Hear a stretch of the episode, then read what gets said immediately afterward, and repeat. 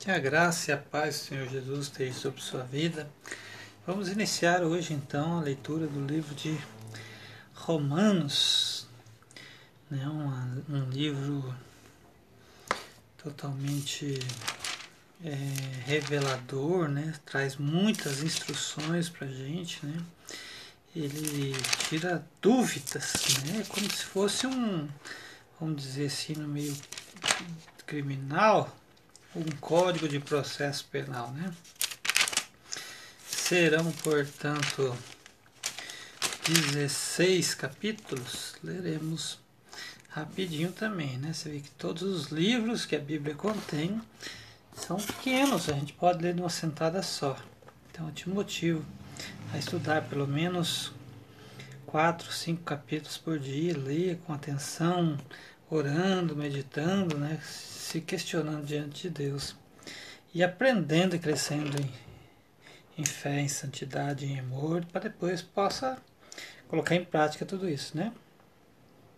Vamos então, livro de Romanos, capítulo 1, é uma carta de Paulo aos Romanos, né? Paulo, servo de Jesus Cristo, chamado para ser apóstolo, separado para o Evangelho de Deus o qual foi por Deus outrora prometido por intermédio dos seus profetas nas sagradas escrituras. Com respeito a seu filho, o qual, segundo a carne, veio da descendência de Davi, e foi designado filho de Deus com poder segundo o espírito de santidade pela ressurreição dos mortos, a saber, Jesus Cristo, nosso Senhor, por intermédio de quem viemos a receber a graça e o apostolado por amor de seu nome, para a obediência e por fé. Veja que aqui, ó, Paulo se declara apóstolo. Embora em outra passagem, não me lembro onde agora, sei que eu li, ele diz que não merecia, né? Mas o chamado dele é de apostolado. É como se fosse o missionário de hoje, né? E isso não é um, um título, né? Como usam hoje, mas era uma missão. Então, por seu amor, por seu nome, para obediência e por fé entre todos os gentios. Versículo 6. De cujo número sois também vós, chamados para serdes de Jesus Cristo. Olha só. É um chamado para você também a todos os amados de Deus que estais em Roma, chamados para ser de santos. Olha, chamado para você. Graça a vós outros e a paz da parte de Deus, nosso Pai e do Senhor Jesus Cristo. Primeiramente dou graças a meu Deus, mediante Jesus Cristo, no tocante a todos vós, porque em todo o mundo é proclamada a vossa fé, porque Deus, a quem sirvo, em meu espírito, e espírito aqui letra minúscula, no evangelho de seu filho, filho com letra maiúscula, né, referindo a Jesus, referindo a Jesus, é minha testemunha de como incessantemente faço menção de vós, em todas as minhas orações, suplicando que, em algum tempo, pela vontade de Deus, se me ofereça boa ocasião para visitar-vos porque muito desejo ver-vos a fim de repartir convosco algum dom espiritual, para que sejais confirmados. Isto é, para que em vossa companhia, reciprocamente, nos confortemos por intermédio da fé mútua, vossa e minha. Porque não quero, irmãos, que ignoreis que muitas vezes me propus ir ter convosco, no que tenho sido tenho sido até agora impedido. Para prosseguir, para conseguir igualmente entre vós algum fruto, como também entre os outros gentios, pois sou devedor tanto a gregos como a bárbaros, tanto a sábios como a ignorantes. Por isso, portanto, por isso, quanto, quanto está em por isso, quanto está em mim, estou pronto a anunciar o Evangelho também a vós outros em Roma. Os irmãos, perdoa as dobras de língua, porque a versão Almeida, é linguagem muito formal, né? Difícil se por estar, estar, né? Essa linguagem muito formal. Né? Tem que ler com bastante atenção para não perder nenhum conhecimento, né? Por isso é importante você conhecer as versões, né? A versão que eu mais gosto, mundo já sabe, né? É a NVI. Mas a, a linguagem brasileira também é gostosa de ler, se lê rapidinho. Mas é importante a gente sempre fazer as comparações, né? Vamos lá então, capítulo 16. É, versículo 16. Pois não me envergonho do evangelho, porque é poder de Deus para a salvação. Isso é importante repetir, né? Versículo 16 do capítulo 1. Pois não me envergonho do evangelho, né? da boa notícia de Jesus, né? Da sua ressurreição dos mortos, a salvação que temos em Cristo Jesus, a boa notícia, o Evangelho, há perdão para os seus pecados. Isso é poder de Deus para salvação de todo aquele que crê, primeiro do judeu, que Jesus nasceu entre os judeus, e também do grego, mundo conquistados naquela época. Visto que a justiça de Deus se revela no Evangelho, de fé em fé, como está escrito, justo viverá pela fé.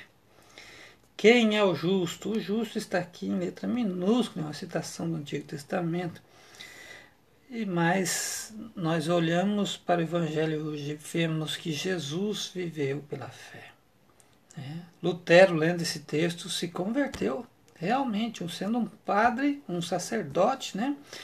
um monge, entendeu isso aqui e passou a viver uma fé inabalável, né? como diz os outros, que transformou né?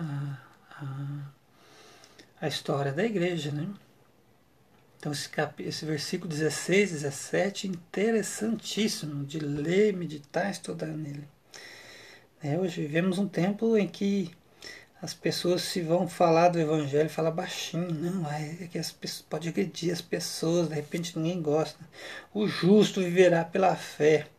Não é para agradar as pessoas, é para agradar somente a Deus, adorar somente a Deus, né? Versículo 18, continuando então. A ira de Deus se revela do céu contra toda a impiedade e perversão dos homens que detêm a verdade pela injustiça. Porquanto que de Deus se pode conhecer é manifesto entre eles, porque Deus lhes manifestou. Porque os atributos invisíveis de Deus, assim do seu eterno poder, como também a sua própria divindade, claramente se reconhecem desde o princípio do mundo, sendo percebidos por meio das coisas que foram criadas né? Salmo 19, salvo engano, né? É, é, é, é, o céu e a terra revelam né, a glória de Deus. Né? Tais homens são por isso indesculpáveis. Olha só, se ninguém te falar do Evangelho, dá uma olhadinha ao seu redor. Dá uma olhadinha. Parece brincadeira que eu vou falar, mas se você está respirando bem, de onde vem esse oxigênio?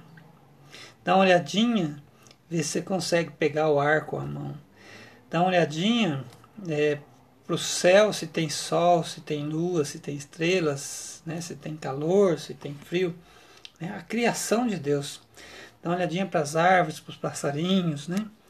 Veja, isso revela Deus, mesmo se ninguém te falar, né?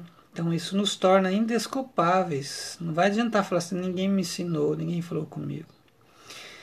Versículo 21. Porquanto, tendo conhecimento de Deus, não o glorificaram como Deus, nem lhe deram graças, antes se tornaram nulos em seus próprios raciocínios. Muita gente sim hoje, né? Obscurecendo-se-lhes o coração insensato, sem sabedoria, né? Inculcando-se por sábios, Tornaram-se loucos e mudaram a glória do Deus incorruptível em semelhança da imagem de homem corruptível, bem como de aves, quadrúpedes, quadrúpedes e répteis. Por isso Deus os entregou. Presta atenção. Tais homens, a imundícia pelas concupiscências do seu próprio coração. É um desejo desenfreado, né? Para desonrarem o seu corpo entre si. Desonrarem pois eles mudaram a verdade de Deus em mentira, adorando e servindo a criatura em lugar do Criador, o qual é bendito eternamente. Amém. Por causa disso, os entregou Deus às paixões infames porque até as mulheres mudaram o modo natural de suas relações íntimas por outro, contrário à natureza. Né? Até as mulheres que é, têm uma função, vamos dizer assim, de ser a guardiã né, da moralidade. Né? Versículo 27. Semelhantemente, os homens também deixando o contato natural da mulher, entenda bem isso, quem tiver ouvidos, ouça, né? Se inflamaram mutuamente em sua sensualidade, cometendo torpeza, homens com homens, e recebendo em si mesmo a merecida punição do seu erro. Portanto, não é necessário, não é? tanta discussão, tanta política né, em torno desse assunto, né, que a punição o corpo vai receber em si mesmo. E por haverem desprezado o conhecimento de Deus, versículo 28, o próprio Deus os entregou à disposição mental reprovável para praticarem coisas inconvenientes, cheios de toda injustiça, malícia, avareza e maldade, possuídos de inveja, homicídio, contenda, dolo e malignidade, sendo difamadores, caluniadores, aborrecidos de Deus, insolentes, soberbos, presunçosos, inventores de males, desobedientes aos pais, insensatos, pérvidos, sem afeição natural e sem misericórdia. Ora, conhecendo eles a sentença de Deus de que são passíveis de morte e de tais coisas praticam, não somente as fazem, mas também aprovam os que assim procedem. É, esses, esses costumes, vamos dizer assim, era passível de morte né, pela lei mosaica. Né? Vemos então aqui no capítulo 2: Portanto, és indesculpável, ó homem, quando julgas quem quer que sejas, porque no que julgas a outro, a ti mesmo te condenas, pois praticas as próprias coisas que condenas. Já pensou? no berço do direito, uma frase dessa, né? Porque em Roma nasceu a ciência do direito, né? Bem sabemos que o juízo de Deus é segundo a verdade contra os que praticam tais coisas. Versículo 2 do capítulo 2, né? Deixa eu grifar aqui. Bem sabemos que o juízo de Deus é segundo a verdade contra os que praticam tais coisas. Tu, ó homem, que condenas os que praticam tais coisas e fazes as mesmas, pensas que te livrarás do juízo de Deus? Ou desprezas a riqueza da sua bondade, a tolerância e longanimidade, ignorando que a bondade de Deus é que te conduz ao arrependimento, mas, segundo a tua dureza e coração impenitente, acumulas contra ti mesmo ira para o dia da ira e da revelação do justo juízo de Deus, que retribuirá a cada um segundo o seu procedimento. A vida eterna aos que, perseverando em fazer o bem, procuram glória, honra e incorruptibilidade. Mas ira e indignação aos facciosos que desobedecem à verdade e obedecem à injustiça.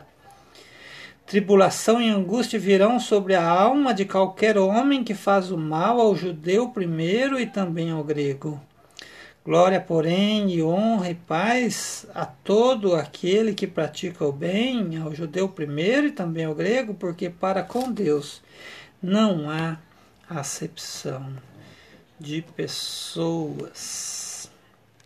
Assim, pois, todos os que pecaram sem lei, também sem lei perecerão. E todos os que com lei pecaram mediante a lei serão julgados. Porque os simples ouvidores da lei, não são os justos diante de Deus, mas os que praticam a lei hão de ser justificados. Quando, pois, os gentios que não têm lei procedem por natureza de conformidade com a lei, não tendo lei, servem eles de lei para si mesmos.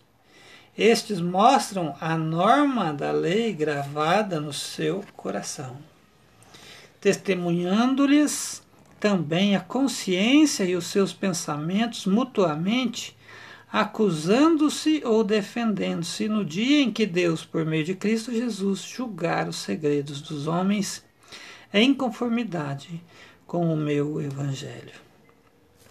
Irmãos, quando a gente fala de lei, lei é, vem, é um ato normativo, né? Então, por exemplo, Código Penal, artigo 121 matar alguém em pena de 6 a 25 anos, sei lá, não lembro a pena que está ali. Né? Essa lei tem uma norma, a norma é não mate. Se você matar, você vai preso, você pode ser condenado. Né? Então a lei diz matar alguém. Você não vai cumprir essa lei, né? E atrás da lei tem uma norma que está dizendo não mate. Se você matar, você será punido, né? Você vai ser castigado. Então presta atenção aqui, olha, no versículo 14. Quando gentios que não têm lei procedem por natureza de conformidade com a lei, agiram né, de conformidade com a lei, sem saber da lei, não tendo lei, servem eles de lei para si mesmo. Eles, é o 15, ó, estes mostram a norma da lei gravada no seu coração. Sabe que quando você vai fazer uma coisa, você sente, fala assim, puxa, eu não posso fazer isso, está errado. Porque a lei está gravada no seu coração. Né? Versículo 17 do capítulo 2. Se, porém, tu que tens por sobrenome judeu, e repousas na lei, e te glorias em Deus, que conheces a sua vontade e aprovas as coisas excelentes, sendo instruído na lei, que estás persuadido de que és guia dos cegos, luz dos que se encontram em trevas, instrutor de ignorantes, mestre de crianças, tendo na lei a forma da sabedoria e da verdade. Tu, pois, que ensinas a outrem, não te ensinas a ti mesmo? Tu que pregas que não se deve furtar, furtas. Dizes que não deve cometer adultério e cometes. Abominas os ídolos e lhes roubas os os templos, tu que te glorias na lei, desonras a Deus pela transgressão da lei? Pois, como está escrito, o nome de Deus é blasfemado entre os gentios por vossa causa. Versículo 25: Porque a circuncisão tem valor, porque a circuncisão tem valor se praticada praticares a lei. Se és, porém, transgressor da lei, a tua circuncisão já se tornou incircuncisão. Se, pois, a incircuncisão observa os preceitos da lei, não será ela, porventura, considerada como circuncisão? E se aquele que é incircunciso por natureza cumpre a lei, certamente ele te julgará te e não obstante a letra e a circuncisão é transgressor da lei. Porque não é judeu quem o é apenas exteriormente, nem é circuncisão o que é somente na carne. Porém, judeu é aquele que o é interiormente, e circuncisão a que é do coração, no espírito, não segundo a letra, e cujo louvor não procede dos homens, mas de Deus. Veja só que não é uma leitura fácil de fazer aqui no livro de Romanos, né? Você tem que estar com a cabeça tranquila e horário tranquilo. Então, vamos ler mais um capítulo, capítulo 3. Qual é, pois, a vantagem do judeu? Ou qual a utilidade da circuncisão? Muita sob todos os aspectos, principalmente porque os judeus foram confiados a oráculos de Deus. E daí? Se alguns não creram, a incredulidade deles virá desfazer a fidelidade de Deus? De maneira nenhuma seja Deus verdadeiro e mentiroso todo homem, segundo está escrito, para seres justificado nas tuas palavras e venhas a vencer quando fores julgado. Mas se a nossa injustiça traz a lume a justiça de Deus, que diremos? Porventura será Deus injusto por aplicar a sua ira? Fala, falo como homem. Certo que não. Do contrário, como julgará Deus o mundo? E se por causa da minha mentira fica em relevo a verdade de Deus para a sua glória, porque sou eu ainda condenado como pecador? E por que não dizemos, como alguns caluniosamente afirmam, que o fazemos? Pratiquemos males para que venha, venham bens? A condenação destes é justa. Que se conclui: temos nós qualquer vantagem? Não, de forma nenhuma, pois já temos demonstrado que todos, tanto judeus como gregos, estão debaixo do pecado. Como está escrito, não há justo nenhum sequer. Não há quem entenda, não há quem busque a Deus, todos se extraviaram. A umas se fizeram inúteis, não há quem faça o bem, não há um sequer. A garganta deles é sepulcro aberto, com a língua urdem engano. Veneno de vibro está nos seus lábios. Boca, a boca,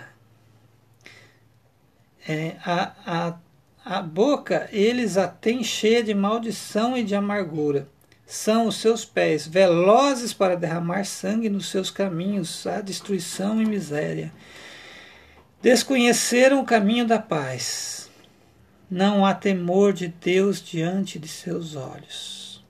Ora, sabemos que tudo o que a lei diz aos que vivem na lei, o diz para que se cale toda a boca e todo mundo seja culpável perante Deus, visto que ninguém será justificado diante dele por obras da lei, em razão de que pela lei vem o pleno conhecimento do pecado. Mas agora, sem lei, se manifestou a justiça de Deus, testemunhada pela lei e pelos profetas, justiça de Deus mediante a fé em Jesus Cristo para todos e sobre todos os que creem, porque não há distinção, pois todos pecaram e carecem da glória de Deus, sendo justificados gratuitamente por sua graça mediante a redenção que há em Cristo Jesus. E quem Deus propôs a quem Deus propôs no seu sangue como propiciação, mediante a fé para a manifestação da justiça, por ter Deus, na sua tolerância, deixado impunes os pecados anteriormente cometidos. Irmãos, vejam só que aqueles que viviam pela lei, diz aqui que pela lei serão julgados. Aí Jesus, o Evangelho, né, aparece dizendo: há perdão se arrependa dos seus pecados e seja perdoado. Não, não, é a lei, tem que fazer isso, tem que fazer aquilo. O que tinha que ser feito, Jesus já fez né, por nós. Agora nós precisamos aceitar esse perdão, essa propiciação que ele fala aqui, porque Deus propiciou isso. né? vem de Deus. Tendo em vista, versículo 26, a manifestação da sua justiça no tempo presente, para ele mesmo ser justo e justificador daquele que tem fé em Jesus. Olha só que tremendo, versículo 26, né? É o que eu estou dizendo, irmãos, aqui, se fosse em termos criminais, né? Isso aqui se trataria do Código de Processo Penal, quer dizer, como que eu vou proceder? Né? Então, onde, pois, a jactância foi de todo excluída, porque a lei das obras, onde de novo, que 27, onde, pois, a jactância foi de todo excluída, porque a lei das obras? Não, pelo contrário, pela lei da fé. Concluímos, pois, que o homem é justificado pela fé, independentemente das obras da lei. É porventura Deus somente dos judeus? Não. O é também dos gentios? Sim. Também dos gentios, visto que Deus é um só, o qual justificará por fé o circunciso e mediante a fé o incircunciso. Anulamos, pois, a lei pela fé? Não, de maneira nenhuma. Antes, confirmados pela lei. Amém? Então, vamos concluir esse áudio aqui. Lemos, então, o livro de Romanos, capítulo 1, capítulo 2 e o capítulo 3. Né? Vamos lendo conforme Deus nos dá voz, né? vamos ouvindo, vamos conversando.